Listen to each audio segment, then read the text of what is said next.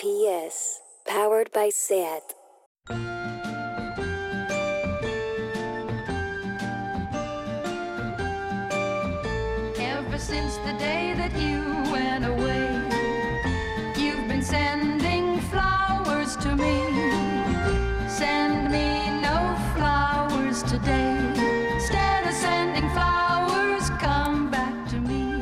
Come back to me, Lucía Ligmaer. Por fin. Come por back fin. to me, que te has ido, vamos, far, far away from Far, me. far away from you y from everyone, un poco. ¿Cómo estás, Lucía Ligmaer? Pues bastante bien. ¿Cómo estás tú, Chica, qué Isabel? suerte. A mí las navidades me han sentado fatal. Fatal. Fatal. No me digas. Bueno, a casi todo el mundo un poco, Porque ¿no? no he parado de trabajar, entonces tampoco he Ya. desconectado del todo. Y además, todos os habéis ido un poquito de Madrid. Un poco, sí. Bueno, me quedo con mi familia ah, maravillosa y todo, pero claro, eh, me quedo ahí un poco abandonada. Y no, abandonada. Sí, No puede ser. Ya estamos aquí contigo ya, otra ya, vez. pero ahora os tengo resentimiento por haberos ido. Entonces ahora no quiero veros. Pues mira, qué, qué bonita manera de empezar. Solo a ti y un poquito por dinero, ¿no? Por- Pero qué barbaridad. Qué No, barbaridad. para nada, para qué nada. barbaridad. No, para nada. Oye, en este 2021 que empieza, Lucía Digmaer, Sí. eh, nos ha pasado una cosa, ¿verdad? Nos ha pasado una cosa. Sí, sí, sí, trabajo. sí. Tenemos, tenemos trabajo. Tenemos trabajo porque vamos a ser, eh, lo digo ya, Sí, sí, claro. Las guionistas de los premios Feroz. De la gala de los Feroz 2021. Exactamente. ¿Qué te parece? Pues me parece bastante fuerte. Es muy fuerte porque nos la jugamos un poco, ¿no? Claro, claro. es una de esas cosas que dices, Sí. ahora todo el mundo nos va a criticar. Claro, bueno, también hay Eh, muchísimos filtros, quiero decir, a lo mejor hay Claro. cosas que, yo qué sé, no sé. Bueno. Mira, me estoy poniendo ya la, la, la- la La- tirita antes de... No, antes. esperamos que os guste mucho. Eso esperamos, por Además, favor. Pilar Castro es una pedazo de actriz estupendísima, Estupenda. graciosísima. Todo, todo va a ir bien. ¿Tú crees, verdad? Bueno, yo siempre repito eso, Sí, por todo si va a ir bien, ¿verdad? Todo va a salir bien. Ya, venga, vamos a ver si ese mantra, no sé, funciona. A ver cuánto nos dura. Muy bien. Oye, Isabel, antes de hablar del tema de hoy, El tema de hoy es muy fuerte y va dedicado a todas las concursantes muy pesadas que nos lo han pedido mm, muchas veces. Pero antes de eso, va por vosotras. Eh, yo quiero hablar de, eh, como todo el mundo, de la serie que le ha hecho Scorsese a Fran Lebowitz. bueno, por favor, Que es que me acordé mucho de ti viéndola. porque es que es igual que yo, ¿no? Qué morro tengo. Como oso, ¿verdad? Compararme a semejante genia. No, no, no. Pero ya sería amiga nuestra porque es una cínica que lo odia Absoluta, todo. absol- lo odia todo y lo comenta todo. Sí. O sea, total, me encanta. Em, ¿Cómo se llama la serie? Eh, pretending, pretend is a, is a city. Pues eso. Pretend is a city. Pretend is- Netflix. Exactamente. Pues eh, esta persona tan interesante que Sí. lleva tantos años esparciendo sus verdades y opiniones sobre el mundo, Sí. esta pensadora que hizo dos libros y luego le dio un bloqueo de escritura, que esto, no sé, es como precioso a la vez de pero ¿sabes lo tremendo. que ella dijo, ella dijo, de Oscar- ella dijo, odio trabajar, soy una vaga, Sí. que esto es un poco que a nosotras nos pasa también, Sí. aunque luego trabajamos mucho, pero ya verdad, yo sé.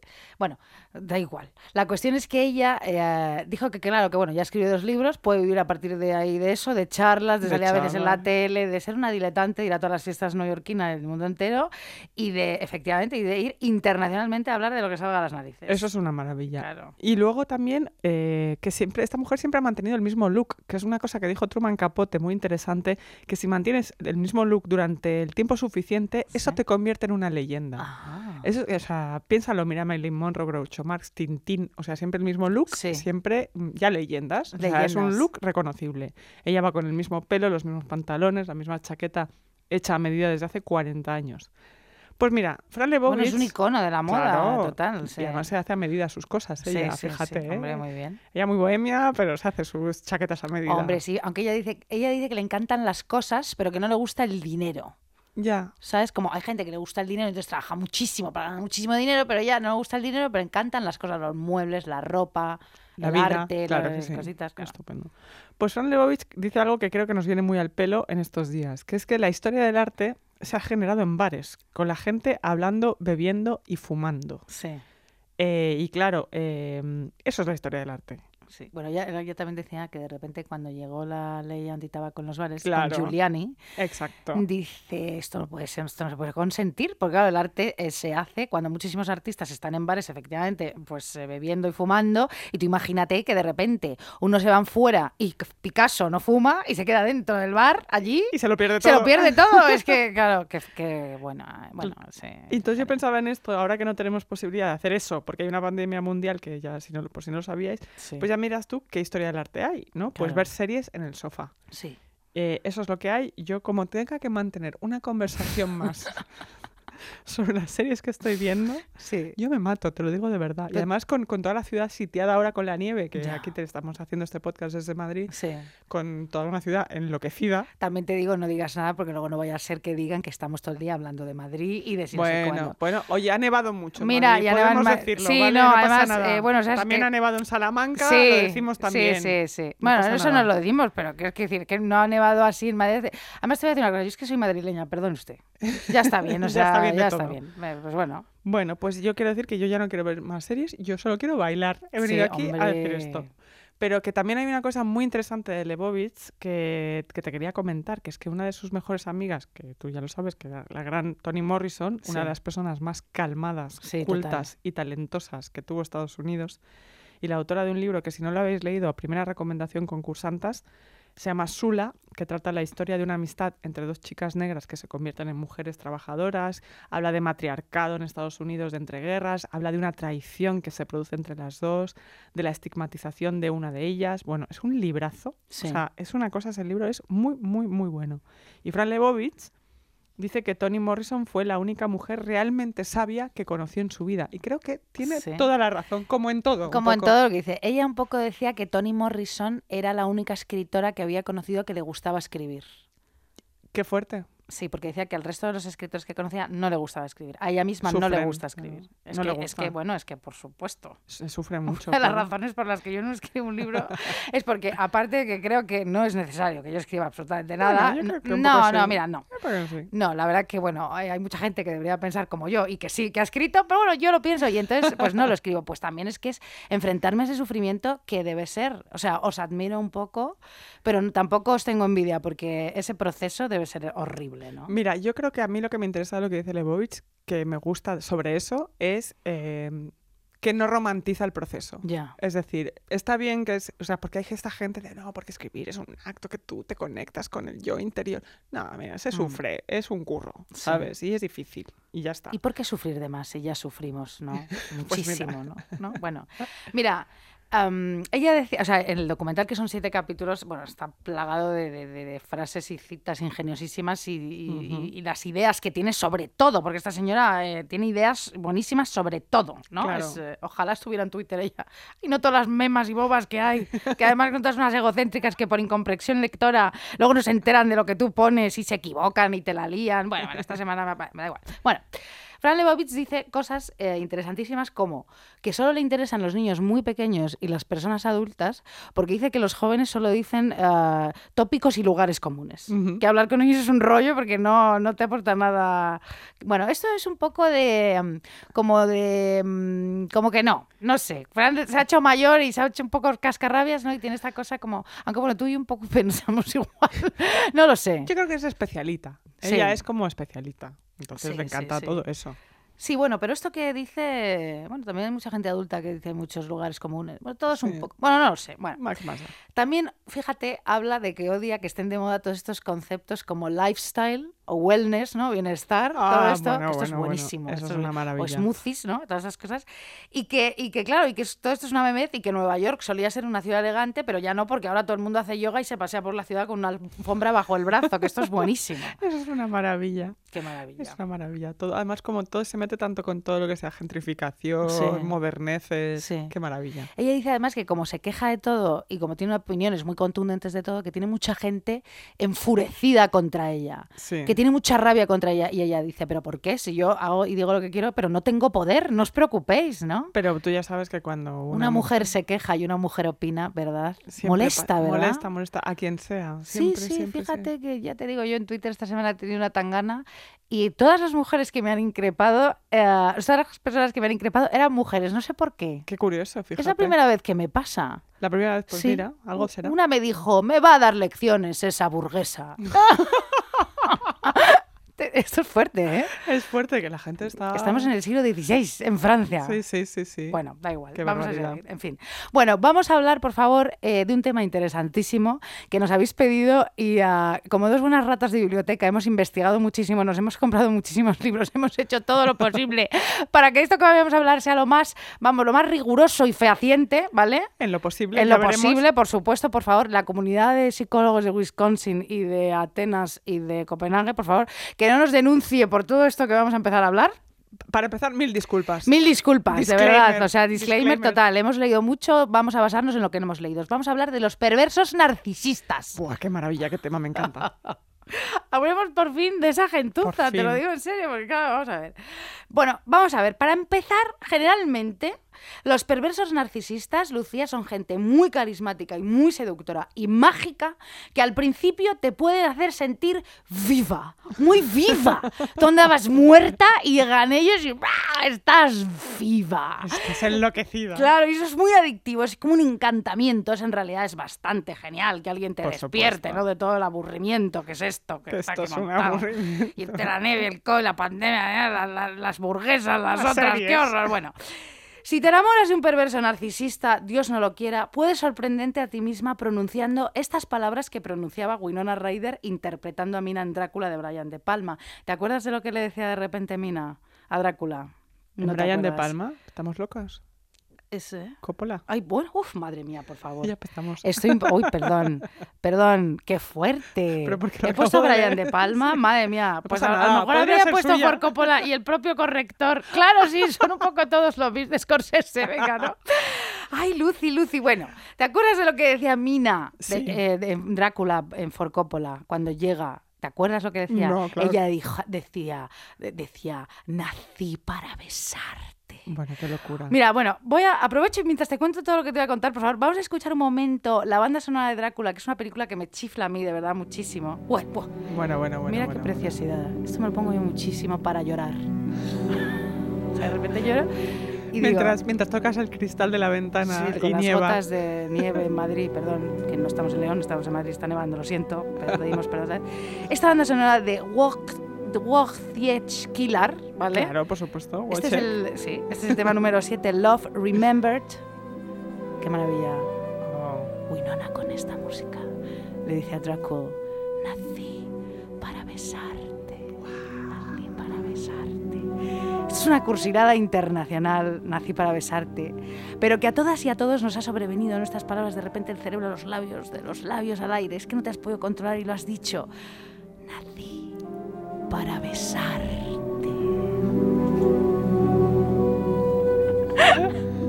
A lo mejor lo has podido decir cuando eras más joven y, decías lugares comunes y eras idiota, como dice Fran de Bobich, ¿no? ay, ay, claro. Además, qué, qué vergüenza, porque lo has dicho así como bajito y con los ojos cerrados, qué vergüenza, ¿no?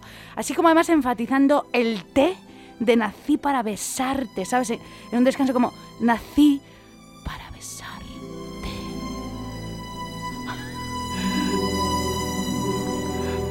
Ay, Nací para besarte. qué trascendente, qué Y trascendente. te ¿eh? dejas caer suavemente sobre la cama. Qué vergüenza, ¿verdad? ¿Te imaginas que ahora, a los 177 años que tenemos, por lo menos mentales, porque somos reviejas, llegamos a la cama de alguien y nos dice, nací para besarte? Yo primero Yo llamo a la policía. yo llamo a la policía, yo también. Primero, en un arranque violento, ya no soy nada violenta, no pego yo a nadie, me meto una galleta porque digo, ¿qué dices? ¿Está para besarme? ¿Nací? ¿Qué naciste para besarme? De verdad. Anda. Bueno, Claro, también te digo una cosa, fíjate qué, con- qué paradoja y qué contraposición lo que te voy a decir acá, porque ahora la gente se mete en Grinder y en Sí, Tinder sí. y la gente escribe unas movidas. Te lo digo en serio, a mí me ¿Sí o contó un amigo que se estaba escribiendo con otro, con un pavo, ¿no? Sí. Y le dice el pavo, papi, cuando llame, eh, cuando llame, ¿no?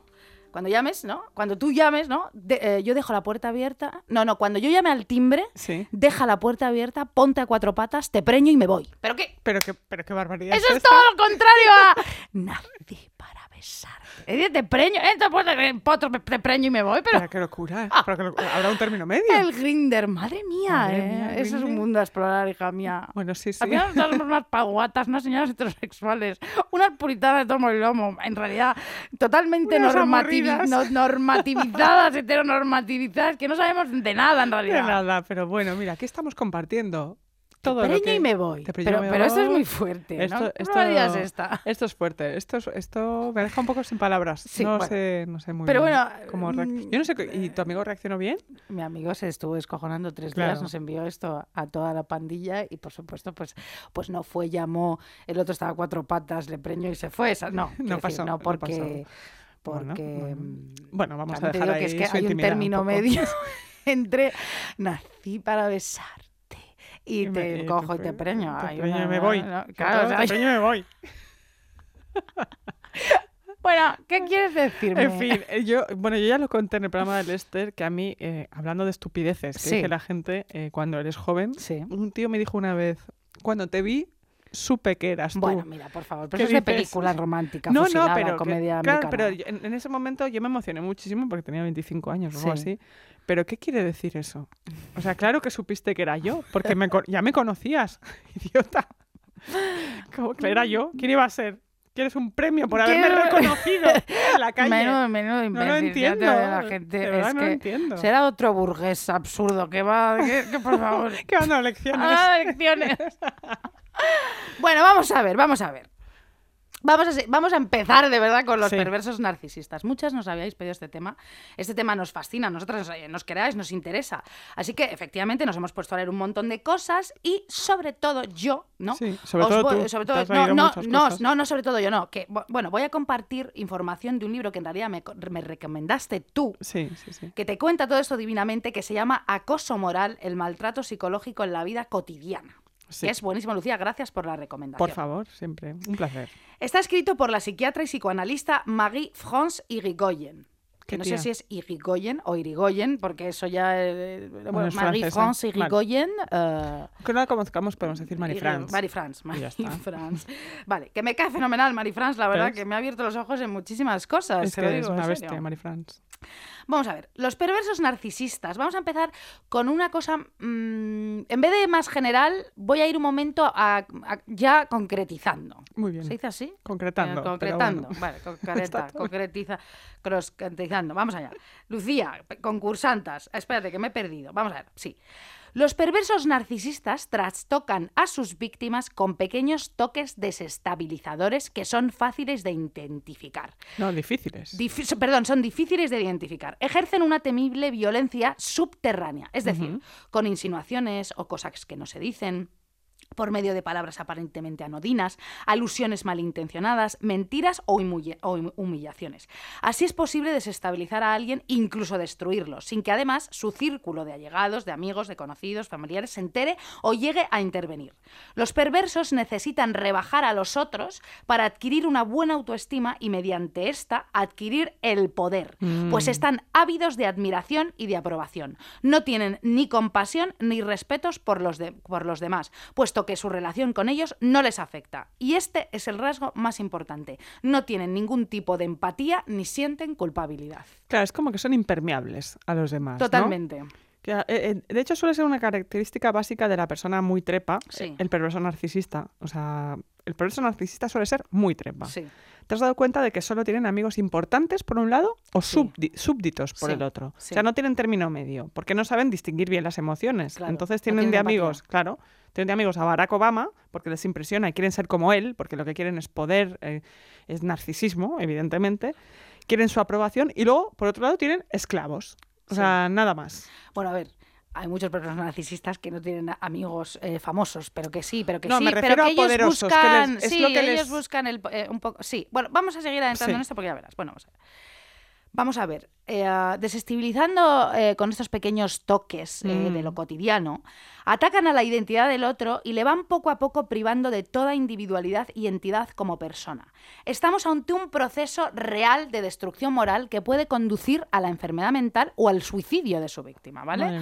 Ojo con esto, los perversos narcisistas están por todas partes, en tu familia, en tu empresa, puede ser tu jefe, puede ser tu compañero, puede ser tu padre o puede ser tu propia pareja, que yo creo que esto es lo más terrorífico de todo y un poco en lo que me voy a centrar. Muy bien. muy Vale. bien. Vamos allá.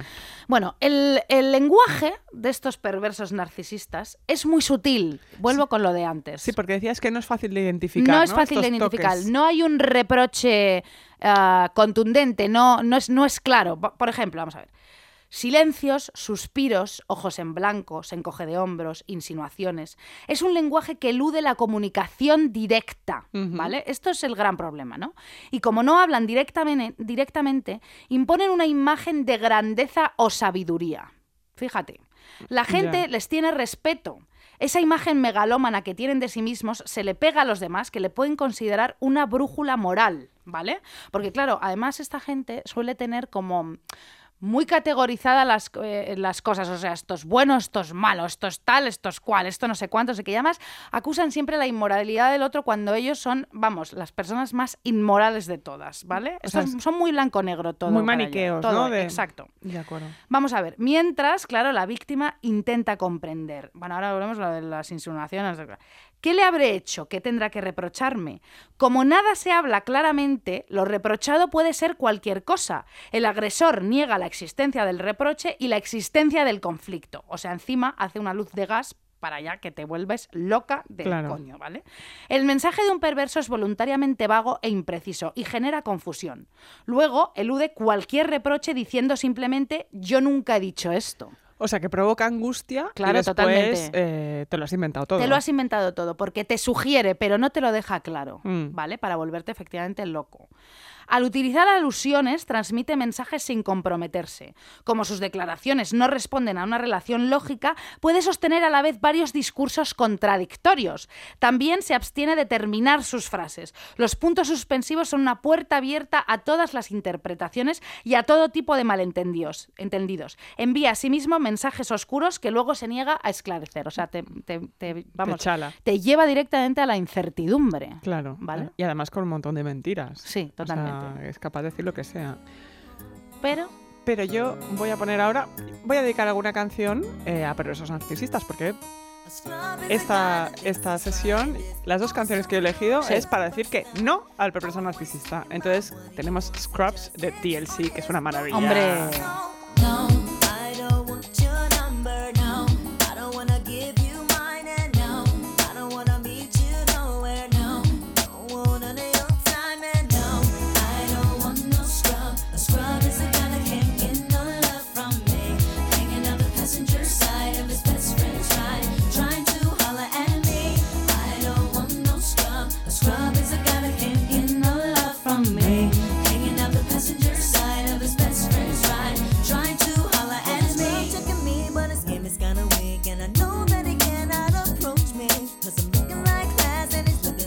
un temón. este es un temón impresionante. Oye, espero que esté quedando claro todas estas cosas que estoy explicando. ¿Tú A mí- crees que está a quedando mí me parece claro? que sí, a mí me parece que sí, Pues que continuemos. totalmente. Pues si alguna vez has estado saliendo con un perverso narcisista, hay una señal que funciona muy claramente. Como te confunde con sus imprecisiones y ataques y luego lo niega, como dice Isabel, si tú sientes que en una relación te iría muy bien que hubiera un árbitro Sí. o una cámara oculta o una grabadora para poder volver a ponerle a esa persona las cosas que realmente dijo y que después niega, si has llegado a ese punto, querida, estás saliendo con uno. Huye, sal corriendo, no mires atrás. Porque eso se siente, ¿eh? Eso se siente, pero también te voy a decir una cosa, porque qué compleja es la vida. Tú, por ejemplo, alguna vez no has hablado con tus padres de algo, mm, no sé, que de pequeña tú como que tengas ahí un trauma con algo, una chorrada, Mm. y tú le cuentas a tu madre, oye, pues me hiciste esta, y luego tu madre te dice, no, eso no es verdad, Ya, no me acuerdo. ¿Y tú cómo? ya. Llevo eh, toda la vida, ¿no? Retorciéndome en ese trauma y en ese eso. recuerdo y en plan que injusticia, y ahí acumulando rabia y dolor y que no te acuerdas, ¿cómo? ¿What? Claro, claro, pero ahí, mira, ahí como mínimo está el- la imprecisión del tiempo y, y la posible imaginación Sí, no infantil, estoy- hay de todo. No estoy diciendo que todos nuestros padres sean perfectos narcisistas, ¿no? Pero que me refiero a que fíjate, ¿no? De repente Claro, esto puede pasar. Pero ojo con lo de las relaciones. Te entiendo perfectamente, porque el otro, exacto, lo niega y tú... eh, Y tú dices, me no puede claro, ser que- no puede ser. Es esto ¿Me lo de la luz de gas de antes. Ah, ostras, tendrá razón. pero- no será para tanto. ¿pero Estará lo dijo? exagerando. ¿Lo dijo o no? Claro, como no lo ha dicho y tampoco lo ha dicho directamente, a lo mejor ha sido una insinuación. Bueno, qué tontería, estoy exagerando. O lo Uh, dijo sí, o yo me lo inventé. Claro, no Bueno, puede ser. En la pareja, esto, claro, efectivamente te vuelve tarumba. Y la víctima permanece en una situación de frustración permanente. Este proceso de destrucción se despliega durante meses, a veces durante años. El dominio, que se llama el dominio, el, el del perverso, lo establece el individuo narcisista que pretende paralizar a su pareja colocándola en una posición de confusión y de incertidumbre. Es completamente a propósito. Claro. O sea, es está dominio. buscado. Claro, claro. Así ejerce su poder totalmente. Esto le libra además de comprometerse en una relación que le da miedo. Le da miedo a la intimidad, acercarse demasiado. Por medio de este proceso mantiene a su pareja a distancia, dentro de unos límites que no le parecen peligrosos. No quiere que su pareja lo invada, pero le hace padecer lo que él mismo no quiere padecer, ahogándola y manteniéndola a su disposición. A veces se acerca un poquito, esto le da a su pareja esperanzas, y luego otra vez se aleja, dañando la autoestima y la seguridad de la víctima. O sea, manteniéndote a demanda todo el rato. O sea, da, ahora sí, quita, y tú como, como una loca, Claro, esperando. Queriendo la magia del principio y la seducción del principio y Mm. todo lo prometido, ¿no? Pero ya te Mm. cazó, cariño, porque estuvo fantástico unos meses o unas semanas. Tú te lo creíste y ahora todo va cuesta abajo y sin frenos. Y tú a veces buscas esa, esa primera sensación. Pero claro, como no es claro todo, como todo te deja siempre en la duda, En la pues eso te crea una dependencia impresionante. Y no te vas. Y te quedas ahí. Y no es que tú seas masoquista, que puede que a lo mejor seas masoquista, pero no es que tú seas masoquista. Estás atrapada. Estás atrapada. Bueno, las víctimas al principio no entienden nada y se sienten responsables. ¿Qué he hecho yo para que me deteste tanto? ¿No? ¿No seré yo quien inventa todo esto, como algunos me sugieren? Mm. Pero ojo, porque claro, cuando la víctima se atreva a quejarse de lo que ocurre, tiene la sensación de describirlo mal y por lo tanto de que no la comprenden. Esto es muy importante. Esto la gente mucha se sentirá identificada, yo misma. Bueno, yo también. Pero ah, porque hay una nebulosa. Claro. Hay algo ahí que una es incapaz de verbalizar, una o uno. Quiero decir, esto pasa a hombres, a mujeres, a todo, a todo el mundo. Porque son percepciones, es algo, ¿no? Que es difícil de identificar, de- claro. de, poner en palabras. Son pequeños toques, ¿no? Exacto, ¿no? Eh, de, de cosas que, que tú misma, que, que- que tardas, exacto, en identificar, ¿no? Pero los primeros eh, síntomas son esos, ¿no? Si- o sea, si los síntomas son, esta relación me hace sentir mal, no sé exactamente por qué, pero no la dejo, no huyo, ¿por qué me quedo? Problema, Problema. problema gordo. Problema, big problem, my, my dear. Te lo dice una burguesa, hazme caso, pero... Te lo dice una burguesa que ahora va a irse a su, a su casa burguesa con sus criados y ah, primero los voy a azotar y luego voy a leer a Flaubert. Bueno, da igual, bueno. Cuando, cuando una relación resulta tóxica, claro, la dejamos, ¿no? Claro, no, cuando, eh, claro, esto es importante decir que no es que eh, al- a los dos meses de estar con alguien esa persona te viene y te dice, tú eres una zorra. No Sí, es así, esto no funciona así. No, porque no te lo va a decir, no, te va a insultar. Claro, cuando, cuando alguien te insulta, ¿no? pues eh, de, de repente puedes dejarle. Pero en estos tipos de relaciones persistimos porque el perverso narcisista contagia a su víctima de su angustia de abandono. Mm. Porque ellos, claro, ellos miedo. también, ellos son dependientes de ti. Ahora hablaremos de las víctimas y de por qué se juntan, a quién se juntan y todo. Vamos a ver. Los perversos narcisistas suelen elegir a sus víctimas entre las personas que se muestran más llenas de energía y que saben gozar de la vida, como si intentaran acaparar una parte de su fuerza. Vampíricos. Totalmente. Yo tengo que tener muchísimo cuidado. Si es que acaso no soy yo una perversa narcisista, no lo creo, pero yo tengo que tener mucho cuidado. Bueno, los perversos absorben la energía positiva de quienes los rodean y se alimentan y se regeneran con ella. Y luego vuelcan sobre ellos toda su energía negativa. Ah, o sea, te lo pasan castigo, todo. Mm. Claro. La víctima les proporciona muchas cosas, pero no son nunca suficientes. Al no estar nunca satisfechos, los perversos narcisistas adoptan siempre la, pros- la posición propia de la víctima. Ellos, son respon- ellos no son responsables de su situación, ¿vale? Esta es una de las cosas que más engancha, porque Sí. el, el hecho de dar, dar, dar a alguien que nunca tiene suficiente Sí. Es una posición de dependencia total. Bueno, bueno, Siempre, bueno. históricamente, lo sabemos. sí, sí, que sí, tiene mucho que ver con el, con el amor. Totalmente. Los perversos narcisistas sienten una envidia muy intensa hacia los que parecen poseer cosas que ellos no poseen o hacia los que simplemente gozan de la vida, ¿no? Mm. En este libro, Una cosa moral, te cuenta Marie France, fíjate, te cuenta que algunos perversos dividen a la gente, esto lo he dicho antes, entre buenos y malos. Son súper categóricos. Entonces, para poder idea- idealizar un nuevo objeto de amor y mantener la relación amorosa, un perverso necesita proyectar todo lo que es malo sobre su pareja anterior, que se convierte así en su chivo expiatorio. Alerta roja, compañeras. Alerta roja. Ya lo hemos hablado anteriormente. Mi, no- mi ex está loca. Si hay muchas ex No locas, la deja en paz. es que el perverso narcisista no dejará en paz a la mm, expareja. Nunca. La va a machacar hasta el final. No siente empatía, no siente culpabilidad, no, o- no irá olvidando. ¿Vale? No Sí, irá sí, sí. olvidando nada de esto. ¿No? Esto fue un error. Wow. Bueno, todo lo que se presenta como un obstáculo para una nueva relación amorosa se tiene que destruir. Así, para que haya amor, es preciso que haya odio en alguna parte. Bueno, antes he dicho nuevo objeto de amor porque para estas personas, eh, eh, claro, somos, eh, o sea, las víctimas son objetos, no sujetos. Por eso también existe aquí muchísimo machismo. Esto te lo cuenta también Marie France. Hay muchos perversos narcisistas, hombres muy machistas, que nunca han considerado a las mujeres iguales, Claro. eh, las han considerado objetos sexuales u objetos directamente, y entonces, exacto, las tratan como tal. Claro, iban sustituyendo. Exacto. ¿no? Es estoy diciendo que todos los perversos narcisistas sean machistas, pero bueno, en, en que- este sentido. son- sean todos poco- hombres. Hay eh, ah, muchas hombre, perversas Por supuesto, narcisistas. por supuesto, pero aquí también habla de, de, esta, de este em, De esta tipología. lado machista de Claro. considerar a la mujer objeto y toda esta cosa. Bueno. Claro, la nueva relación amorosa se construye sobre el odio hacia la pareja anterior, pero luego espérate porque luego llegará el odio hacia la nueva Siempre pareja. se Es así, repite. esto es así, sí. Este eh, proceso es frecuente en las separaciones de la mayoría de la gente, ¿no? Mm, La mayoría de la gente, mm, pues, eh, mm, odia, ¿no? Eh, Al ex. Hay estadios, ¿no? O sea, primero. ¿cómo era esto del duelo? La negación, luego te enfadas, luego la tristeza, no sé cuánto. Bueno, en hace un momento pues, pues le odias. Bueno, vale, hacia la pareja anterior, es, efectivamente, pero bueno, la, la mayoría de las veces el odio se va disolviendo poco a poco, al mismo tiempo que se va disolviendo la idealización del nuevo cónyuge, ¿no? Claro. Todo eso se va tal. Pero no en el perverso. Y esto es terrible para la víctima del, del perverso narcisista, sobre todo si tiene hijos en la ruptura.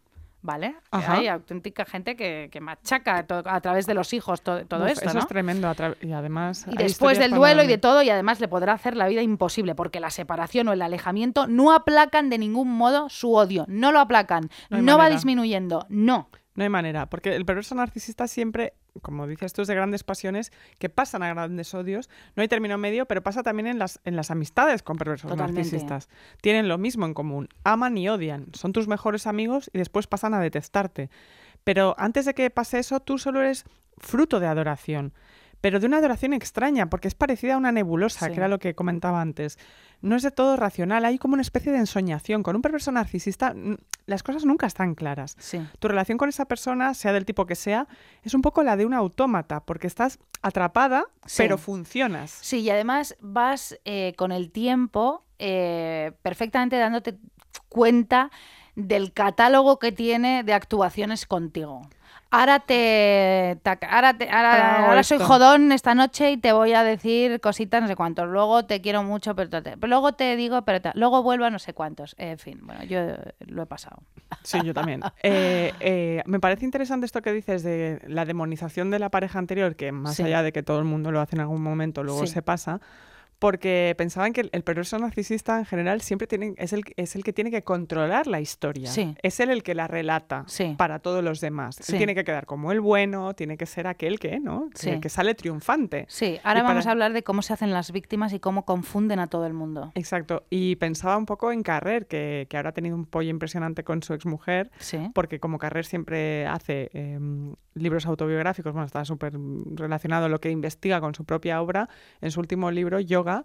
Eh, la exmujer ha salido diciendo que, mira, que la mitad de lo que está diciendo no es verdad, que él se está queriendo hacer quedar como el bueno. Claro. eh, y que él que siempre habla de la verdad y de la verdad y de, y de que todo lo que él cuenta ha pasado, empieza ella a enumerar la cantidad de cosas que no son ciertas y pensé, un poco, o sea, narcisista sabemos que Carrer lo es, Sí, sí. pero yo creo que... Perversito. Perversito también. Bueno, este en este podcast de eh, tuyo, amiga tuya, amiga mía, concursanta eh, de forma estamos desmontando a todos los genios e iconos de las, del siglo XX y siglo XXI. Es nuestro Y propósito. 19, ¿no? Carrer le ponemos a la lista. Sí. Este A mí me gusta señor, Carrer, eh, ojo, eh, Bueno, a pero- mí también, pero, pero, bueno, chica, machiruli, fuera. Un poquito Bueno, de respeto. Qué fuerte esto, ¿eh? Si nos escuchas.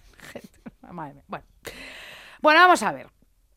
El libro eh, Acoso Moral, que es buenísimo, antes he hablado un poquito, también habla de este lenguaje de los perversos narcisistas. Cuando los perversos hablan con su víctima, suelen adoptar una voz fría, insulsa y monocorde. Es una voz sin tonalidad afectiva, que hiela e inquieta, y por la que asoman a través de las, pasla- a, a través de las palabras más anodinas el desprecio y la burla. Mm, ¿Vale? Qué feo. Quien haya sido víctima de un perverso reconoce inmediatamente esa tonalidad fría que desencadena el miedo y lo que lo pone en un- a uno en vilo, en alerta. Las palabras no tienen ninguna importancia, solo importa el tono. El perverso no suele alzar la voz, ni siquiera en los intercambios más violentos. Deja que el otro se irrite solo, lo cual no puede hacer eh, otra cosa que desestabilizarlo. Claro. Desde luego, dice el perverso, no eres más que una histérica que no paras de gritar. Con frecuencia, el perverso no se toma la molestia de articular. Esto conduce al otro a adoptar la posición del que pregunta y obliga a repetir las cosas. Por favor, esto nos hemos visto todos completamente reflejados en esto. El demandante, ¿no? No, el O sea, ¿Cómo? Perdona, ¿qué quieres decir? Con esto que has dicho, ¿por qué has eh, puesto los ojos en blanco? ¿Por qué has puesto esto? ¿No te parece bien lo que tal? No, yo no he dicho eso. No, pero ¿por qué? Es que ya me lo hiciste esta mañana que esto, a- o ayer. Pero con eso que me dijiste, no, ayer es que te burlaste de esto. Tú debes tener sarcasmo, burla todo el rato, no sabes si estás de broma o no. Entonces dejas a la víctima en una situación de duda permanente. Qué espanto. Angustia. Angustia total. Diazepam. Lorazepam 5 miligramos, ¿vale? Sin parar. ¿Te acuerdas cuando esas farmacéuticas majísimas dijeron que dejáramos de decir las marcas de... Que hablara- de- sí, que que habláramos en genérico porque les damos genérico. dinero. Os hemos hecho caso, amigas. Tenéis ¿eh? toda la razón. farmacia, Porque tienes razón. Tienes Vamos a darles un duro. Esos son, sí que son burgueses, ¿eh? Y no nosotras, que somos titiriteras. Bueno, vamos a ver. Vamos allá. Bueno, vamos a ver. El, el perverso, claro, como te digo, no levanta nunca la voz y manifiesta únicamente una hostilidad fría. Si alguien le señala la hostilidad, él la niega, ¿vale? Una vez que su compañero se exaspera o grita, resulta fácil burlarse de su ira y ridiculizarlo. Incluso en los casos de conflictos, cuando ya hay una clara discusión, cuando ya aquí ya se Ya las cartas sobre la mesa, y así la víctima es ah, ah, ¿cómo? Perdón, claro. Ah, no, ah, eso, que cuando ya estás en la discusión y, y ya, ya se está burlando de tu ira y te ridiculiza, claro, as- así la víctima es incapaz de, ori- de orientarse al respecto en la, en la, en la discusión, No porque puede, el otro lo lleva, claro, claro. Siente que sus problemas están fuera de lugar y va acumulando cada vez más rencor, la víctima, cada vez más rencor, ¿no? Eh, ¿Cómo nombrar vagas impresiones, intuiciones o sentimientos? No hay nunca nada concreto. También además mienten y utilizan el sarcasmo, la burla y el desprecio. El desprecio y la burla dominan la relación del perverso con el mundo exterior, ya no solo con las víctimas, sino que es... En eh, general. normal. El desprecio afecta al compañero odiado, a lo que éste piensa y hace, pero afecta también a su círculo de relaciones. El perverso se esconde detrás de la máscara del irónico o del bromista. Es muy importante incomodar al otro en todo momento. El agredido percibe la hostilidad, pero no está seguro de si la cosa va en serio o en broma. Al perverso narcisista le gusta la controversia, sin parar. En la agresión perversa advertimos un intento de desquiciar a una persona y de hacerla dudar de sus propios pensamientos y afectos. La víctima pierde la noción de su propia identidad. No puede pensar ni comprender. El objetivo es negar su persona y paralizarla para que no pueda surgir un conflicto. Se la tiene que poder atacar sin perderla. Es decir, machacar, pero tú aquí. Sí. Y sin dejarlo claro, debe permanecer a disposición del perverso. Una doble coacción lo permite. En un nivel verbal se dice una cosa y en el nivel no verbal se expresa lo contrario. Insisto en esto. La violencia es fría, verbal y se construye a partir de denigraciones, de insinuaciones hostiles, de señales de condescendencia y de ofensas. El efecto destructor se debe a la repetición sin parar a la repetición permanente de agresiones que son aparentemente anodinas pero continuadas y de las que se sabe que nunca se detendrán, nunca se detendrán. Se trata de una agresión a perpetuidad. Cada nueva ofensa es un eco de las precedentes e impide olvidar. Olvidar es el deseo de la víctima y a lo que se opone el agresor. Qué barbaridad. ¿Te ha Qué quedado bar- claro? Me ha quedado clarísimo. Claro, la víctima dice, bueno, eso es- bueno, venga, lo dejo así, por si acaso he exagerado, lo dejo, de- lo de- pero no, no, te, no permite el otro No redimirse porque es eh, continuado. Porque es un círculo perverso, exactamente, que se tiene que repetir hasta el infinito. ¿Te parece interesante todo esto que estamos hablando? Muchísimo. A mí también. Espero que a los demás no les parezca un tostón, claro, porque como Esperemos lo he no. leído y releído, No, no, me parece interesante. este programa es especial. Este es especial. Perversos narcisistas, se llama así. Es así. Además, vamos a decir un montón de conceptos. Porque Venga, muy bien. otro que voy a sacar ya ahora es eh, que en esta fase de la que Isabel está hablando se puede hablar de lo que se considera el control coercitivo. Sí, Un término que en el mundo ang- anglosajón se, se habla mucho, pero que aquí un poco menos, que es cuando la relación es insana y se ejerce un control que no es violencia física, sí. pero que es el control de todos los movimientos. Un control que te coacciona la vida normal, tu vida natural, que no te permite operar como, como cualquier otra Claro, si persona. estás alerta y angustiada, Claro. non-stop, ¿me Y puedes es- explicar? Y es invisible. Entonces, claro, nadie te dice... Como el eh, hilo invisible. Como un hilo invisible, Claro. exacto. No, ¿qué, qué, qué- qué le pasa a esta persona que no la veo nunca? Bueno, porque está sometida a un control coercitivo y piensa que cada cosa que va a hacer la va a cagar. Está mal, exacto. Claro, en la superficie, claro, la gente no ve nada o casi nada. Claro. La violencia casi nunca es física, como has dicho, y si lo es, se debe a una reacción demasiado fuerte y siempre es por parte de la víctima. Que reacciona. Claro, que ya no puede más. Claro. A veces ya tiene arranques violentos, tanto verbalmente, ¿no? Fuera, ira, tal, como chica, a veces es que es la única manera de salir de ahí, ¿no? autodefensa, sí, sí. Claro, claro, exacto. A veces la que es violenta es la víctima, absolutamente desquiciada, puesta en duda, angustiada y en un estado tremendamente frustrante. Entonces, imagínate, el perverso consigue darle la vuelta a la situación, la agresora es la víctima y la víctima es él, y le hace sentir culpable a la verdadera víctima y así otra vez cae en la trampa. Y se perpetúa el ciclo Exacto. de culpa. Tú imagínate una persona que a lo mejor está eh, va por la calle y de repente ve a dos pelearse y ve a uno que, que saca más el tono, más la ira y más tal. Claro, Dices, ah, no, oye, lo, qui- lo quito es, eh, ese. es, es este, ¿no? Claro. Pero a lo mejor, claro, no. Mejor Esto es la respuesta a un ataque eh, continuado y machacante de hace mucho tiempo, ¿no? Sí, sí. No nos dejemos llevar por eso, porque esto mm, de verdad que ya somos mayores, ¿eh? Y hay que un poquito ver las cositas, ¿no? la profundidad de las cositas. No quedas así con las migajas de pan, ¿verdad? Exactamente, totalmente. Migajas de pan. ¿Esto no era Mary Poppins? ¿no? No lo sé. Eh, Las palomas. Na, na, na, na, na. No queda migajas de pan. Oye, Isabel, Sí, ahora que ¿qué? dices esto, yo es que Mary Poppins a mí no me gusta, Me pero encanta Mary Poppins. tenemos que hacer un día el programa que dijimos que íbamos a hacer de musicales. Ah, sí, muy bien. Hay que hacerlo ese, Vale, ¿eh? vale. Nota mental. Este será otro especial como este de Perversos Narcisistas. A lo mejor hay gente que ya se ha descolgado hoy de aquí porque no le interesa nada, pero yo creo que es interesante, ¿no? A mí me lo parece, sí. Bueno, mucho ojo porque los perversos narcisistas se hacen pasar por víctimas, ellos divinamente, como te lo he contado Sí. antes, y nos la cuelan total. El perverso intenta que su víctima actúe contra él para poder acusarla de malvada y además para los otros. Mira lo que me ha hecho. Por supuesto, tal. por supuesto, para ser el bueno, como Sí, siempre. sí. Yo era víctima de un perverso narcisista amigo que utiliza, cuando yo una vez ya me volví loca y ya dije tal, como para poner a todos en mi contra con esto. Pero ¿sabes qué pasa? Que como yo ya sabía muy bien lo que lo tenía que clarísimo, pasaba lo que había pasado, yo conté las cositas como habían sido y mira, todos conmigo. Pues mira, bien hecho, Pues bien sí. hecho. No es fácil, ¿eh? No es fácil. No porque es ins- fácil, no es fácil. Insisto en la nebulosa, es una cosa Sí. muy propia de la, del perverso, que es que tú realmente no puedes relatar Sí. con facilidad Bueno, y- lo, que ha, lo que ha pasado. convencer a un machirulo de todo esto que estamos hablando tú y yo. Te cuento. Sé que se queda con la espuma del mar y con las tres cositas, eh, ¿no? Así es. Absurdas, ¿no? Bueno. Bueno. Claro, lo importante para él es que la víctima parezca responsable de lo que le ocurre. El agresor utiliza una debilidad de su víctima, una tendencia depresiva, histérica, para caricaturizarla y conseguir que ella misma se desacredite. Claro. ¿No? Constantemente. Anda, El ridículo. Claro, claro. Hacer caer al otro, que se llama. Hacerle caer. Pero la peor fase con un perverso narcisista, lo peor, cuando ya va a llegar lo peor, es cuando ya le plantas cara. La víctima, en cuanto empieza a resistirse, ¿no? Claro, porque tú ten en cuenta que se había convertido en un mero objeto útil, ¿no? Pues bueno, pues cuando se empieza a resistir se transforma en un objeto peligroso del que hay que desembarazarse como sea. La estrategia perversa se revela entonces con toda claridad. Ya el odio se muestra, pero vamos, sin ningún tipo de duda, ¿no? Cuando la víctima, claro, empieza a reaccionar e intenta recuperar un poco de libertad. Cuando el perverso descubre que su víctima se le está escapando, tiene una sensación de pánico y de furor. En ese momento, él mismo se desata. Cuando la víctima es capaz de expresar lo que siente, hay que hacerla callar. Como Se- sea. como sea, se produce entonces una fase de odio en estado puro extremadamente violenta. Abundan los golpes bajos y las ofensas, así como las palabras que rebajan, que humillan y que convierten en burla todo lo que pueda ser propio de la víctima.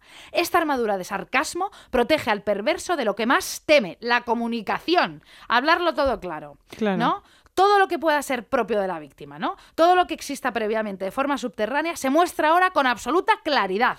La actividad destructora se vuelve sistemática. Aquí no se trata de un amor que se transforma en odio, como se podría llegar a pensar, sino de una envidia que se convierte en odio, porque no, no olvidemos, ellos van a por ti porque envidian lo que tú tienes, Lo que quieren decíamos, poseerlo, la- quieren que tú te fascines por ellos. claro. La vampirización de la que hablábamos. Exacto. Nunca hubo amor, solo deseo de dominio. La separación o el alejamiento no aplacan de ningún modo su odio, ¿vale?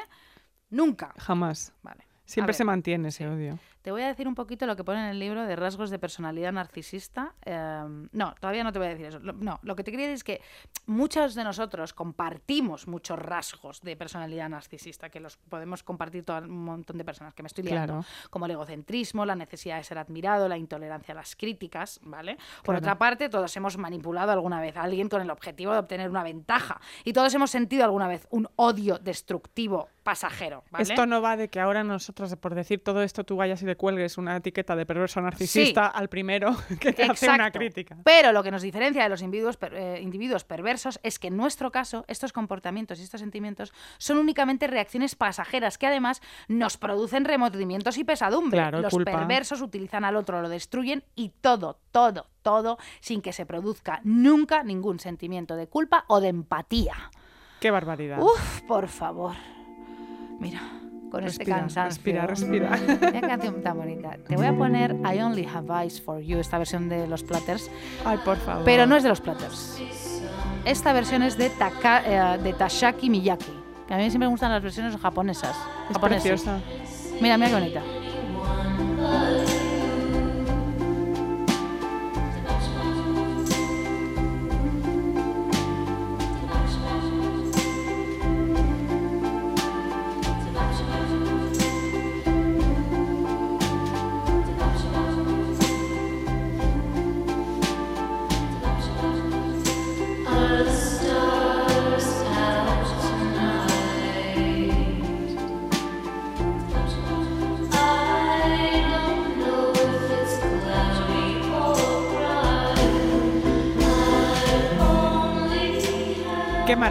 Solo tengo ojos para ti, que le puede decir el narciso, per- el, el perverso narcisista, o yo misma a ti, o, o tú cuando nací para besarte al Es perverso. que solo tengo Que ojos luego para también ti. le puedes decir nací para matarte, también tranquilamente, claro. ¿Alguien te ha dicho alguna vez solo tengo ojos para ti? A mí nunca. Me parece como es una No. cosa muy como muy de traducción inglesa, ¿no? Sí, sí. Solo tengo Sí, ojos sí. para ti, Solo nena. tengo ojos para ti, nena. Vete al diablo, maldición. Exactamente.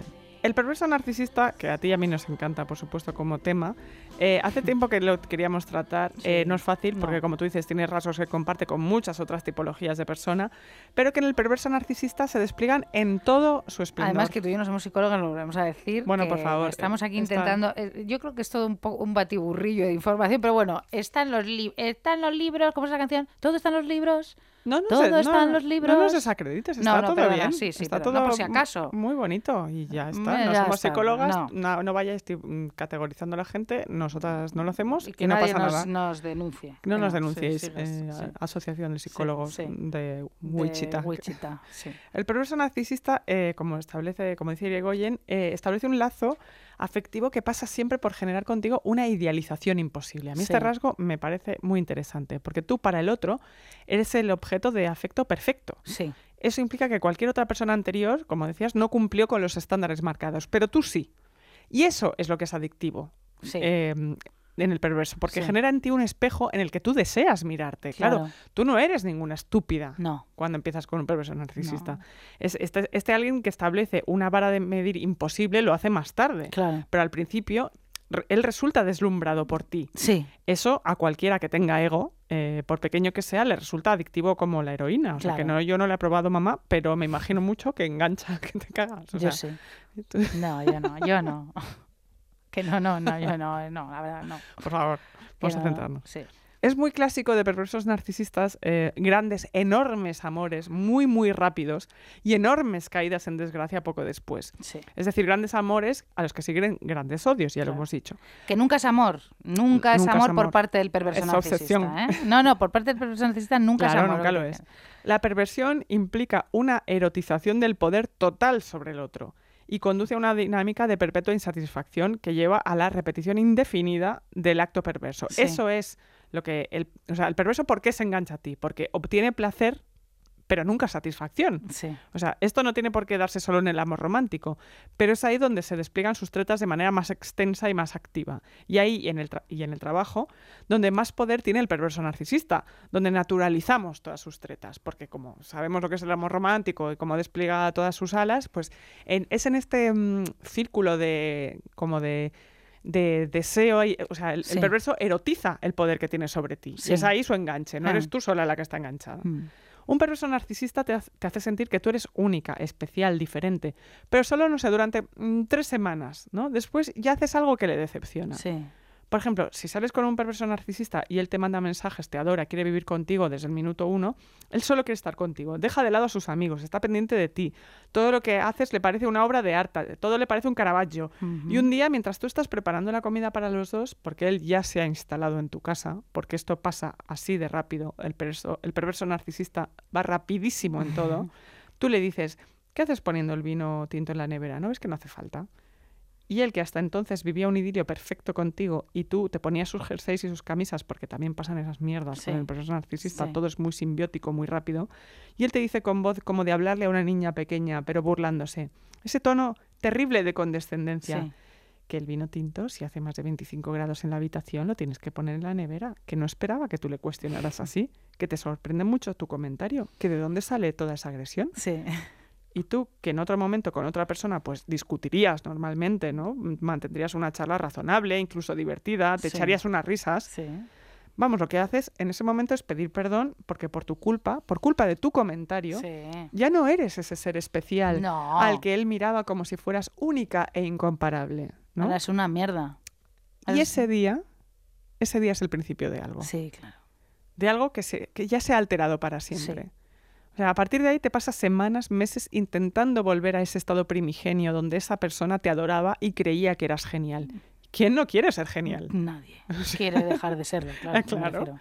Ese es el problema del perverso narcisista, que mina tu moral de maneras altamente sofisticadas hasta que ya no queda nada de ti. La vez siguiente ya no es el vino, sino tu ropa, o tu actitud con sus amigos, o tus horarios. Y ya no es una pregunta, ya te trata de cateta, Sí. o de loca, o de imbécil, o de estar cuestionando su lugar en el mundo. No digas cateta que luego dicen que somos burguesas. Viene la de Twitter y... eh, Ah, pues nada. Sí, eso, lo- eso es lo que hace un perverso narcisista y eso es peligrosísimo. Hombre, ya te lo digo yo. Ya te lo digo yo, por supuesto. Es eso. Mira, hay un señor que se llama Otto Kernberg. Otto, Otto el piloto.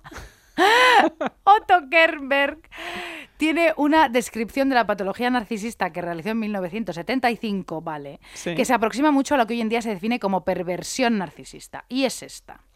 Los rasgos sobresalientes de las personalidades narcisistas son la grandiosidad, la exagerada centralización en sí mismos y una notable falta de interés y empatía hacia los demás. No obstante, la avidez con que buscan su tributo, eh, eh, o sea, no tienen, no tienen empatía hacia los demás, pero tienen eh, avidez buscando el tributo y la aprobación de los Claro. demás. Sienten gran envidia hacia aquellos que poseen algo que ellos no tienen o que simplemente parecen disfrutar de sus vidas. No solo les falta profundidad emocional y capacidad para comprender las complejas emociones de los demás, sino que además sus propios sentimientos carecen de diferenciación, encendiéndose en rápidos, rápidos destellos para dispersarse inmediatamente. ¿Vale? En particular, son incapaces de experimentar auténticos sentimientos de tristeza, incapaces, duelo, anhelo. em, y reacciones depresivas, siendo esta última carencia una característica básica de sus personalidades. No se ponen tristes, no se ponen depresivos, no sienten pena por ti, no es gente melancólica. Cuando se sienten abandonados o defraudados por otras personas, suelen exhibir una respuesta aparentemente depresiva, pero que, examinada con mayor detenimiento, resulta ser de enojo, o sea, de cabreo sideral y de resentimiento, cargado de deseos de venganza y no verdadera tristeza por la pérdida de una persona que apreciaban. Qué maravilla. Toma ya, Otto. Toma ya, toma ya, Otto. Otto, el de la moto. Otto, el piloto. Otto Kernberg. Mira Otto Kemberg. qué ¿Sería burgués? No sé. ¿Aristócrata? No lo sé. ¿Sería esclavo en Egipto si hubiese sido egipcio en una vida anterior? Otto, Otto el egipcio. ¿Otto el egipcio? Fíjate. ¿A ti te gustan más las burguesas o te gustan más, no sé, Las la- las nobles? ¿Qué te gusta más a ti? Cuéntame, ¿no? Ay, por favor. No sé, ¿no? No lo sé, no lo sé. Bueno. Qué barbaridad. Hay muchos ejemplos de perversos narcisistas, por supuesto, pero estaba yo leyendo el otro día el ensayo de Al, Al Álvarez, Sí. El dios salvaje, que nada tiene que ver con los perversos narcisistas, ah, claro, sino que va del suicidio, Ah, un tema muy que divertido. te encanta a ti. Sí, la verdad es que me interesa mucho el tema como tema literario. Sí. Em, y de cómo ha variado nuestra concepción del suicida desde el Imperio Romano hasta ahora. O sea, es un librazo, Sí, es un clásico, ¿eh? sí. Eh, resulta que Al Álvarez era íntimo de Silvia Plath y Ted Hughes Sí. y cuenta en un capítulo interesantísimo la relación de Silvia Plath con su propia poesía. Sí. Porque hay que mm, aclarar que Al Álvarez era un editor y un crítico espléndido y tengo que decir que el ensayo es maravilloso. Este libro está publicado, si no me equivoco, en España en MC y tiene otro más reciente en Libros del Asteroide, que mm, ese no lo puedo recomendar porque to- todavía no lo he ¿Y leído. cómo se llama el libro? Perdóname. Eh, el libro Dios- un dios, el dios salvaje. Un dios salvaje, sí. Vale. Y cuenta cuando Silvia iba a verle a su casa, a casa de, de Al Álvarez, y hablar de poesía, ¿no? Cuenta cómo se sentía después de haberse separado de Hughes, mucho más liberada, con una voz propia, mucho más feliz. Y, y y él cuenta como antes, cuando les había conocido juntos, eh, ella solo era la esposa perfecta de Ted Hughes. Sí. Él, de hecho, cuenta una anécdota que no, sab- no recordaba haber publicado eh, un poema de ella porque no, la había identificado como Silvia Plath, Sí. sino como Silvia Hughes, ¿no? Fíjate. Em, bueno, esto ya lo, lo sabemos, porque se ha contado siempre de esto y lo hemos podcast contado ya nuestro La mujer en La mujer en silencio. Pero justo pensaba en ella en estos días que ha nevado tanto en España, no solo en Madrid, ya lo aclaramos, Sí. y que ella pasó uno de los peores inviernos que se recuerdan, como toda esa generación, justo antes de matarse. Esto lo cuenta súper bien Al Álvarez, Sí. que en ese invierno se acabó el carbón, el agua caliente, se rompieron 14.000 matrimonios, en fin, pasó de todo. Pero se me ocurrió que más allá de lo que pasara con Silvia Plath, lo que queda claro al pensar en Ted Hughes, cuando pienso en Ted Hughes después de haber leído esto y después de hablar de la perversión narcisista, es que Ted Hughes era un perverso narcisista Ah, de libro. cabronazo de tomo y lomo. ¿Qué hace un perverso narcisista sino tomar a una igual, como era Silvia, una poeta como él, y llevársela a un pueblo tan remoto que depende de él para todo? Sí. Que luego él se va a la BBC, como ya sabemos, a hacer sus programas de radio y la deja ahí en casa y liga con todas y se las folla a todas y todas las mujeres llaman a casa de la pareja. Y cuando Silvia se lo recrimina, él dice, estás loca. Sí. Y ella arranca los cables del teléfono de su casa para que no, para que no llamen más mujeres, Sí. desesperada. Y es que el perverso intenta que su víctima actúa- actúe contra él, como decías, para poder acusarla de malvada. Lo importante para él es que la víctima parezca responsable de lo que le ocurre. Sí, es que mucho cuidado con esto, por favor, porque es que, claro, luego hay víctimas que se lo creen, Claro, totalmente. ¿no? Totalmente. El agresor intenta utilizar una debilidad de su víctima para que ella misma se desacredite, en este caso la inseguridad y los celos. Ted Hughes, todo mal, te tenemos caladísimo. Claro, hija. Eh, y además, como una vez leí sobre los perversos, no sobre los perversos narcisistas eh, específicamente, sino sobre la perversión en general, la perversión pasa por, por buscar tentar los límites de lo posible, por transgredir los límites. Hoy que estoy nombrando a tíos porque sí, porque Sí, me hombre, apetece y mira, este es nuestro espacio y hacemos lo que queremos. la gana, claro. He pensado mucho en Woody Allen, que es un perverso Bueno. de manual, ya lo sabemos. Tras romper con Mia Farrow y todo el pollo que se montó con Sunji, y que no vamos a hablar hoy Sí. eh, porque no, no da, lo primero que hace es llamar a Mia Farrow para que haga su siguiente película con él, Misterioso Asesinato en Manhattan. No, pero un momento, vale, eso es mega perverso, pero no es mega perverso salir con la hija adoptada de tu mujer. Sí, sí, sí, sí, por supuesto. O sea- pero, pero me refiero al tema de la empatía Sí, ahí. O sí. sea, porque el otro ya es que es, ya es Ya, otro es level. level, es sí. otro level. Pero en medio de que tú estás en una batalla legal judicializada, eh, que está en televisión, tú te dicen, bueno, el casting para la próxima película, te- ¿a quién puede hacer de tu mujer? "Ah, llamada mía. Qué Pero tú, fuerte. tú estás pirado. Menudo, menudo. sea- menudo. Bueno, ¿tú te acuerdas? Bueno, esta anécdota de que cuando cortó con Diane Keaton, luego Sí. salió con sus dos hermanas. Ya, eso es que eso... Yo pensaba que Hannah y sus hermanas no era autobiográfico, Hombre, no, o sea, todo lo es. Salió con sus dos hermanas. O sea, flipa. Eh, Dayan, cariño. No Luego sé. le da abrazos, no lo entiendo. ya, la gente No es lo fuerte. entiendo. La gente es fuerte. Bueno, Bueno, voy a seguir con otra canción, Sí. eh, porque esta canción que también, para decirle chao a los perversos, que es de, se llama Your History, de las Shakespeare Sisters, o sea, un grupo con el nombre de un argumento de Virginia Woolf, con una integrante de Bananarama. Lo más. O sea, ¿se puede molar más que las. Shakespeare Sisters? No, ahí van. Get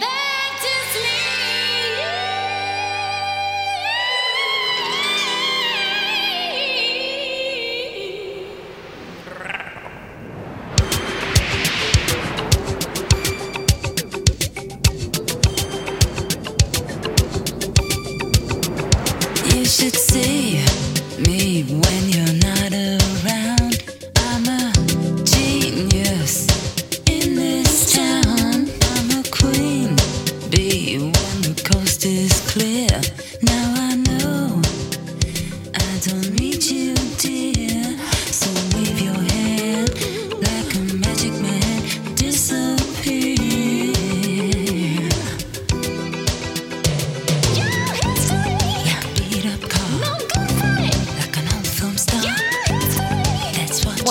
Además, menudo falsete, ¿eh? O sea, Buah, esta canción es lo más de lo más totales. Total, total. Shakespeare Sisters. Vamos a hay que reivindicarlas un poco.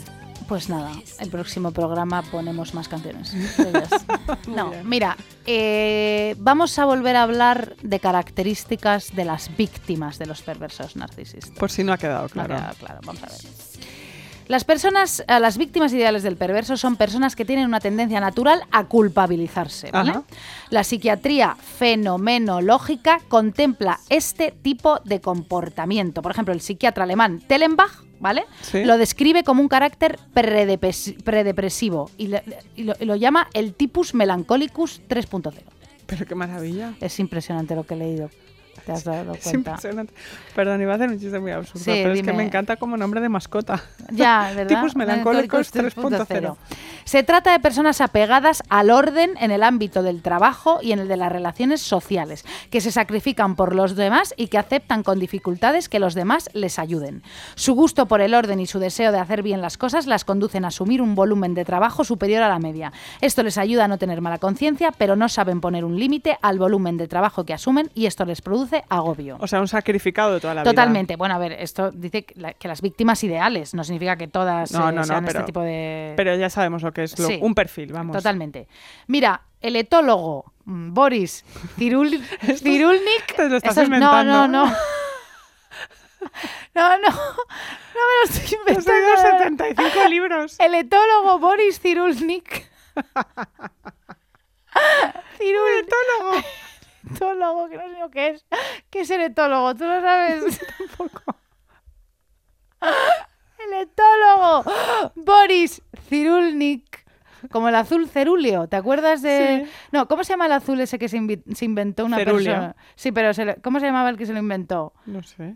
Cerulnik, bueno, da igual, aquí lo mismo, Cirulnik. Bueno, el etólogo Boris Cirulnik, con mucha pertinencia, ¿vale? Escribe por esto. supuesto. Claro. A menudo los melancólicos se casan con personas carentes de emotividad. El miembro menos sensible de la pareja vive su modesta vida no afectiva tanto más tranquilamente cuanto que el miembro melancólico, con motivo de su permanente culpabilidad, asume todas sus preocupaciones, asume los cuidados, claro, y se casa con una persona emotivamente incapaz, tacaño emocional. Voy a, voy a describir que la etología es la rama de la biología y la psicología experimental que estudia el comportamiento de los animales en sus medios naturales. Bueno, pues Boris Cirulnik debe ser una eminencia, ¿vale? Bueno, por decir un nick. Bueno, decir, sí. Entonces, este señor te está diciendo que los melancólicos se casan con incapaces emocionales. ¿vale? Claro, para hacer ellos para todo el hacer trabajo. ellos todo y llenarse de preocupaciones a la espalda, que eso es lo que les priva. Bueno, se ocupa de todo, se hace cargo de los asuntos domésticos y de los problemas hasta que 20 años más tarde, agotado por sus sacrificios constantes, se hunde llorando en No la cama. más, claro. Nací para nací para, Para sacrificarme, claro. Entonces le reprocha a su compañero el haberse quedado con el lado bueno de la pareja, Pues, claro, y el haberle dejado a él toda la parte de sufrimiento. Claro, estos melancólicos se ganan el amor del otro siendo generosos y poniéndose a su disposición. Así experimentan una gran satisfacción cuando les prestan ayuda o les dan placer. Bueno, podríamos decir entonces que las víctimas potenciales son portadoras de una melancolía parcial que por un lado se acompaña de un punto doloroso ligado tal vez a un trauma infantil, ¿no? Te lo doy todo porque a mí yo lo, inten- intenté buscando el afecto, pero no pude, No pero puedo, ya no tal. no. Y por otro, de una vitalidad muy grande. Los perversos no atacan la parte melancólica, sino la parte viva. Perciben la vitalidad e intentan apropiarse de ellas. Totalmente. una vez más, una vez más. Las víctimas ideales de los perversos morales son las que al no tener confianza en sí mismas exageran para ofrecer a toda costa una mejor imagen de sí mismas. Fíjate. Qué fuerte. Esto ¿eh? lo he hecho. Exagerar mis cosas para Hombre, llamar la atención. ¿Y quién no? Claro, bueno. Yo también. Menos Por lo tanto, la potencia vital de las víctimas es, eh, es lo que las transforma en presa. ¿Vale?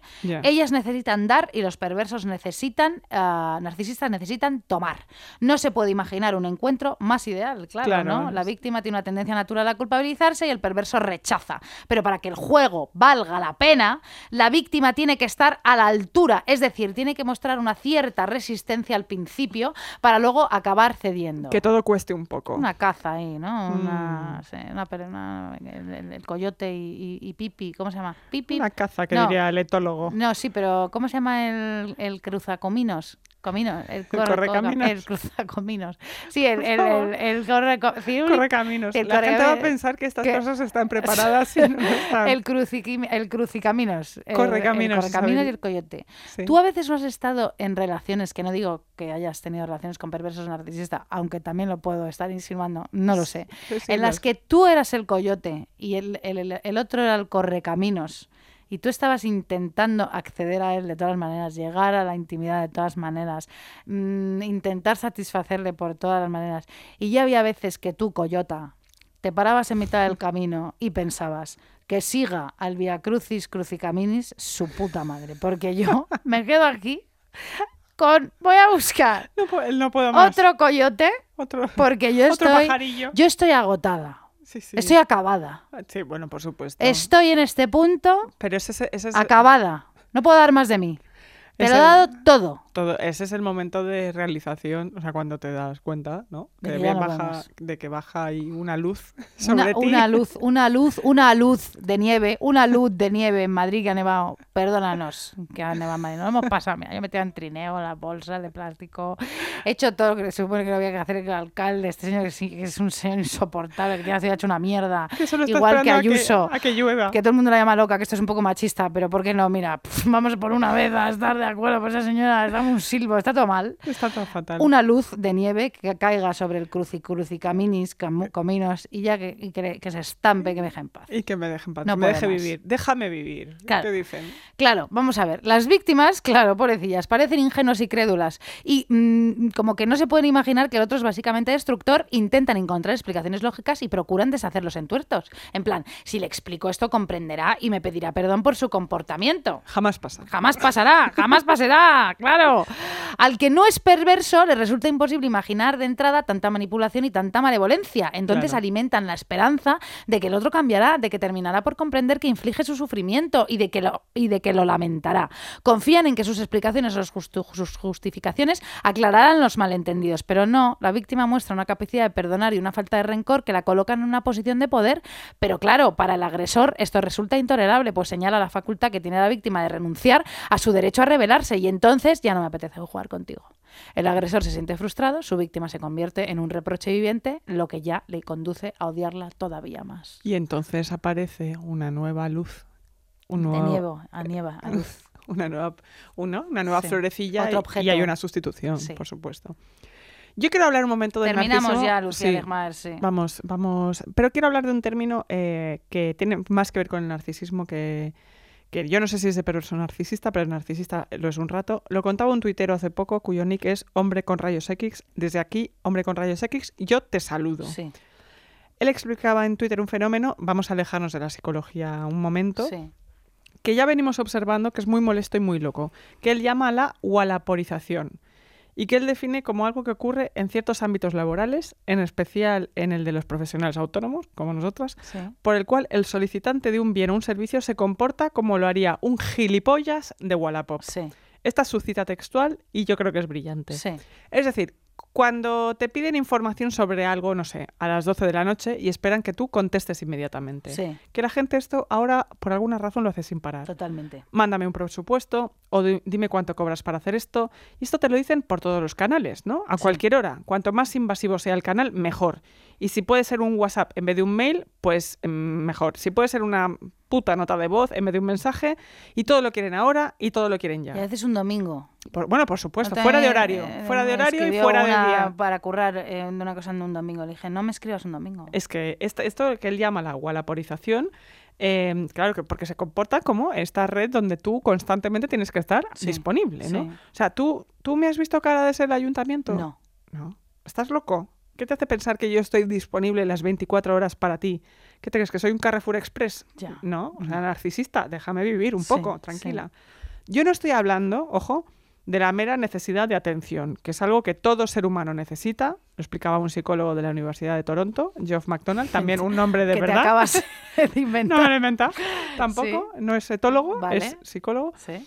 La atención es una cuestión de vida o muerte genéticamente. O sea, estamos, eh, la necesidad de atención es supervivencia Sí. para no ser apartados del grupo, porque si te apartan te desmotivas y acabas solo, pues fuera de la manada. La, la atención es lógica, todos Sí. queremos atención, eh, esto nos convierte en animales sociales. Muy bien. Pero una cosa es la atención y otra cosa es la demanda constante. Y además esta gente cuando, cuando no les contestas se enfadan, quieren, quieren respuestas, quieren contacto, quieren todo ya. Y lo que es muchísimo más agresivo aún, si tú les contestas, luego llega el silencio total a horas normales, o Sí. sea, la lunes por la mañana, cuando Sí. tú ya puedes contestar. Sí. Y luego llega la demanda extrema otra vez a deshoras. Eh, a mí, lo digo de verdad aquí, eh, concursantes, nada me genera más ansiedad. Que eso no sea vosotras, a mí esto me genera una ansiedad Sí, yo te he visto. que me desboca. O sea, lo que más me impresiona de este fenómeno es la creación de la idea de que el otro es un cliente al que tú, o sea, nosotros como personas más o menos normales, que Sí. tal, tenemos que satisfacer porque sí, porque ellos lo han decidido. Sí. Esa demanda narcisista que esta persona llama genialmente walporización, eh, él la aplica al ámbito laboral como se usa pues para pa- bajar precios a todo, pero a mí lo que más me impresiona es la exigencia porque sí. Sí. O sea, no entiendo por qué sucede. ¿Qué hace que una, mm, que una pregunta que a veces nace de la curiosidad sana, no sé, yo qué sé, a qué hora abrís, si es una tienda, ¿no? O qué película es esa que has colgado en tus stories de Instagram, vale, eso muy bien, yo lo entiendo, es la curiosidad que tenemos todo.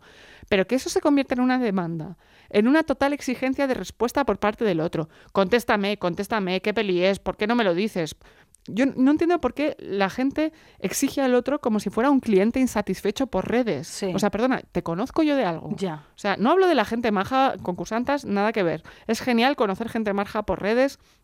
Eh, yo, yo no estoy hablando de eso. Hablo de, de la exigencia. Dame esto. Sí. Dime lo otro. Contéstame. Sí. O sea, persona, ¿de qué me estás hablando? No, no me conoces. Déjame en paz. No me mandes notas de voz, persona desconocida. Muy bien. Era un poco lo que quería decir. Mira qué canción, o sea, por favor. ¿Tú te acuerdas de esta canción? Divertidísima. De Blue Cla- Cantrell. No. Blue Cantrell, que se llama Breathe. Yo, sabes, como buena burguesa, ahora ya ahora va a flipar a la que me, la que me insultó. Yo es, eh, viví en París un año, ¿no? La verdad, ¿no? muy Trabajando, ¿no? Todo. Eh, y entonces yo bailaba muchísimo estas canciones en una discoteca que iba yo en París, que ahora no recuerdo su nombre. ¿Qué vamos a llamar? Ornitorrinco. Que ahora ya- me van a buscar bourgeoise. Bourgeois. Bourgeoise. To be crying, slowly dying when I decide to live. Uh-uh. All we do is make up, then break up. Bueno, muchísimas gracias, de verdad. Nos vamos. Eh, espero que os haya sido de interés y si no, pues chica, nada, pues ya, la sí. pagas. Ya volveremos otro día. Volveremos otro día con otras cosas. Esto es solo programa especial, Perversos Narcisista. Un besazo a todos. Un beso enorme.